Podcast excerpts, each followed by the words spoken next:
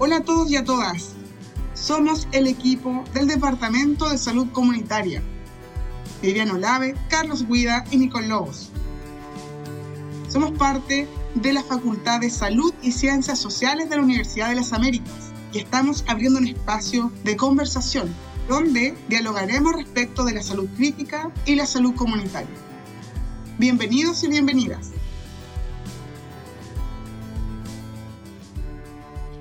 Es un gusto saludarles en un nuevo encuentro de la salud en común, donde vamos a estar trabajando el tema de lo biomédico, lo biopsicosocial y lo comunitario en las praxis de salud.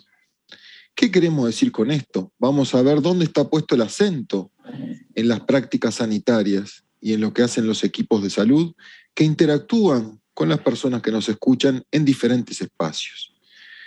Hoy tenemos un invitado muy especial, que es Osvaldo Artaza, es nuestro decano en la Facultad de Salud y Ciencias Sociales, y desde el Departamento de Salud Comunitaria le vamos a pedir a Osvaldo que se presente para una audiencia que es muy amplia y poder después, junto con Nicole, Nicole Lobos, empezar el diálogo.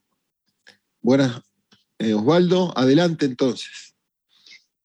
Muy buenas tardes, me presento, soy el actual decano de la Facultad de Salud y Ciencias Sociales de Universidad de las Américas.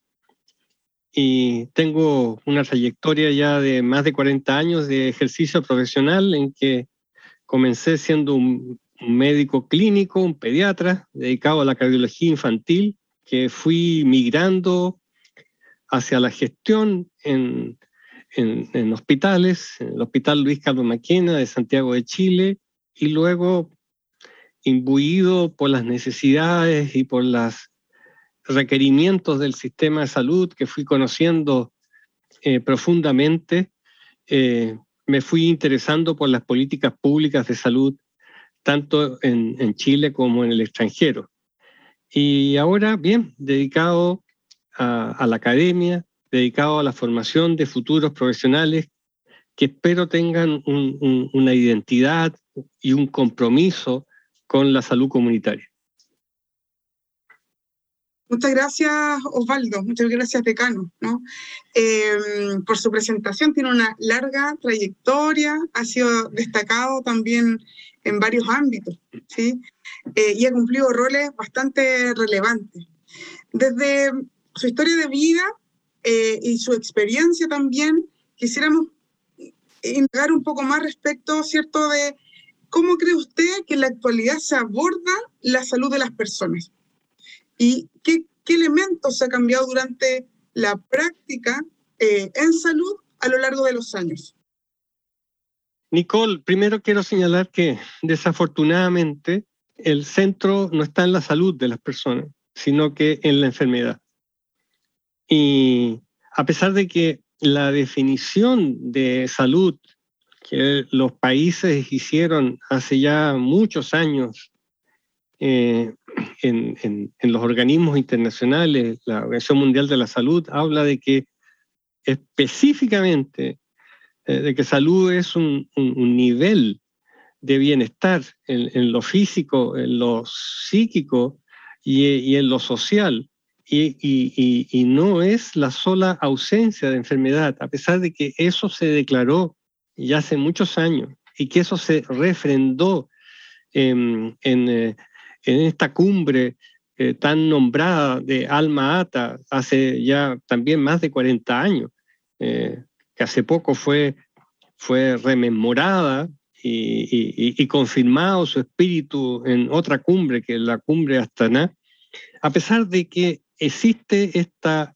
suerte de consenso mundial con respecto de que eh, el énfasis tiene que estar en, que las personas se mantengan sanas, en generar contextos para la vida saludable, para el pleno bienestar y, el desarrollo de todo el potencial de la vida humana y de la calidad de esa vida, desafortunadamente los sistemas de salud han puesto el acento, el eje en lo curativo, en la enfermedad.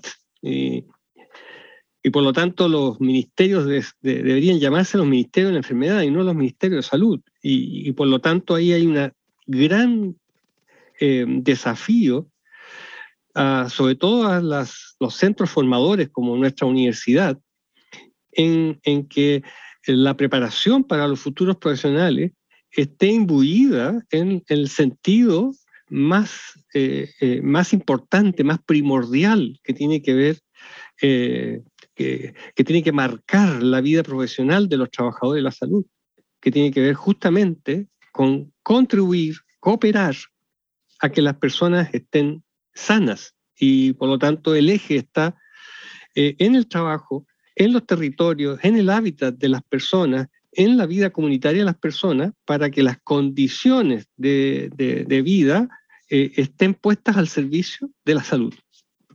Qué bien, qué bien. Este, Osvaldo uno lo escucha y realmente se pone a reflexionar sobre estos temas y cómo, qué lugar le damos a la promoción de la salud, más allá de, de la etapa de la pandemia en la cual estamos y que trabajamos mucho en la prevención. Pero yo le escuché hablar a usted muchas veces de que la salud debería estar en todas las políticas. Ha hablado de un desarrollo sostenible, del bienestar, es decir, de la conjunción de muchos actores, de una gobernanza en salud. ¿Podría explicarnos un poquito más? Ya hace muchos años hay plena convicción en base a la evidencia y a a, números estudios que han ido confirmando de que la calidad de la vida humana eh, no se juega tanto por los servicios de salud que un país dispone, sino por em, lo que se ha venido en llamar las determinantes sociales de la salud. Más del 75% de lo que impacta en los indicadores como expectativa de vida y resultados específicos de mortalidad por distintas causas, todos tienen más que ver con las condiciones de vida que cuán tecnificados o resolutivos sean los sistemas de salud. Doy un ejemplo. los temas que están asociados al sobrepeso y, las enfermedades metabólicas y que estas enfermedades metabólicas generen consecuencias en la calidad de la vida, eh, como padecimientos a los distintos órganos, como podría ser a los riñones o a la vista, problemas oftalmológicos o, u otros problemas, eh, que la afectación de la, de la calidad de la vida no está dada por cuántos endocrinólogos o diabetólogos eh, tenga un país, sino que en tanto y cuanto las personas tienen acceso a una a, alimentarse de manera saludable, a tener eh, estilos eh, de vida saludables, por lo, acceso a la recreación, a, la actividad física, y por lo tanto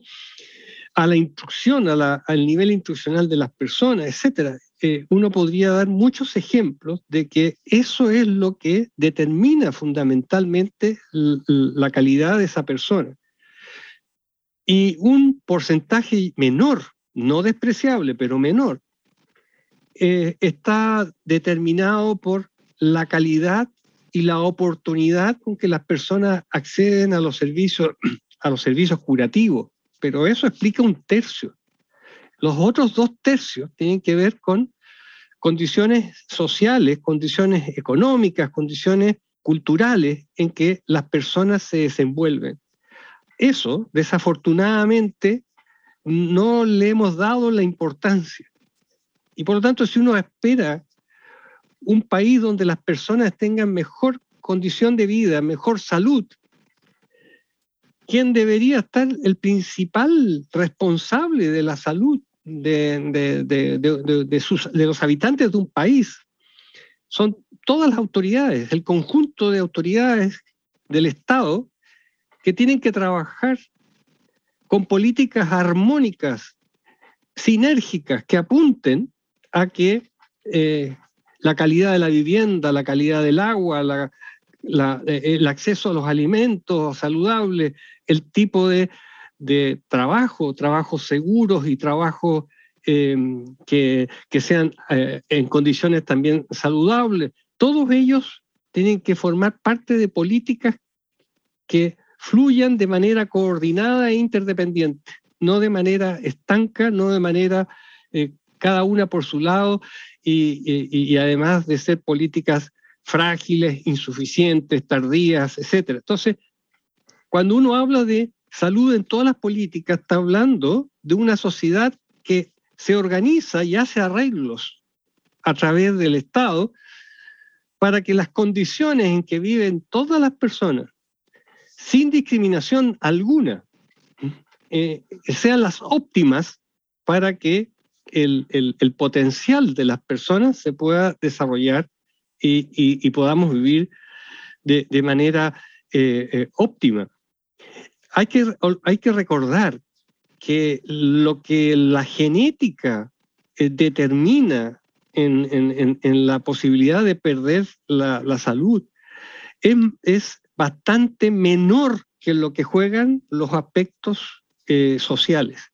Y por lo tanto, hay aspectos que, son inevitables, sin duda que son inevitables y que son independientes del lugar donde uno nace o de la condición socioeconómica donde eh, uno se desarrolla. Pero eso esos aspectos inevitables son la menor proporción con referencia a la cantidad enorme de aspectos que sí son evitables y sí son mejorables. Y aún si existieran, como existen, eh, eh, eh, esos aspectos evitables, pasan a ser injustos. ¿Por qué pasan a ser injustos? Porque no, es, no es tolerable no es aceptable que existan diferencias evitables con respecto a eh, que una persona pueda tener mejores condiciones de salud que otra, eh, dadas por eh, el, acceso a, la alimentación saludable o, el acceso a, una vivienda adecuada, el acceso al agua potable, etc. que una persona por su etnia, por donde vive, por, su, por donde nace o, etcétera, por lo que fuere, tenga una menor eh, posibilidad de, tener una, una, vida saludable por razones sociales, económicas o culturales, es totalmente injusto. Y ahí, por lo tanto, hay un tremendo campo eh, eh, y una tremenda responsabilidad en la cual tenemos que actuar. Ahí, em, decano, a mí, a mí me surgen muchas reflexiones al respecto y también algunas dicotomías. Eh, en la actualidad que estamos en una campaña política y también yendo atrás en, en, la historia de Chile y de Latinoamérica en general, cuando hablamos de salud, efectivamente, como usted dice, hablamos de enfermedad, ¿no? ¿Y qué es lo que finalmente la gente entiende por salud? Es una inversión mayor en hospitales, inversión mayor en CESFAM, ¿no? Entonces hay una cultura respecto a qué es salud. Y cuando entonces uno va al médico o al CESFAM, ¿cierto? Lo, lo mm, miden y lo evalúan respecto a si me dio un remedio o no me dio un remedio. Ya típico, ahí de, pronto alguien que sale del médico o la médica y dice, Pucha, el doctor es súper malo, no me dio ningún remedio, ¿cierto? O mm, no me dijeron que tenía, ¿no? Buscando la medicalización respecto de algo que llamamos salud, pero que finalmente es la enfermedad. ¿no? Entonces, nos buscamos la enfermedad. Entonces, en esa lógica social, cultural, pero también local, ¿cómo, cómo formamos profesionales, ¿cierto?, que puedan ser, em, que tengan una práctica más cercana a, algo, eh, de alguna práctica más cercana a la salud, ¿no? ¿Cómo se hace eso? Bueno, enseñando sobre la salud, más que enseñando sobre la enfermedad. Le voy a poner un, ejemplo, porque esto no es nada nuevo, no es que estemos inventando la pólvora. Ah, si uno mira la, en, los niños, que es mi área de especialidad, en los niños, si uno dice, ¿qué fue lo que hizo Chile bien para que disminuyera la mortalidad infantil? Fíjense que las cosas que se hicieron no tuvieron nada que ver con los hospitales. Al, las, las disminuciones más importantes en la mortalidad infantil se inició con dar de comer a los niños. La alimentación complementaria, el medio litro de leche. Con vacunar a los niños, que nunca se han vacunado los niños en los hospitales, se vacunan fuera. Con mejorar el nivel instruccional de las madres, con el control de niños sanos. El control de niños sanos permite detectar a tiempo si el niño está eh, eh, no está avanzando adecuadamente en sus percentiles de desarrollo y en los aspectos psicomotores.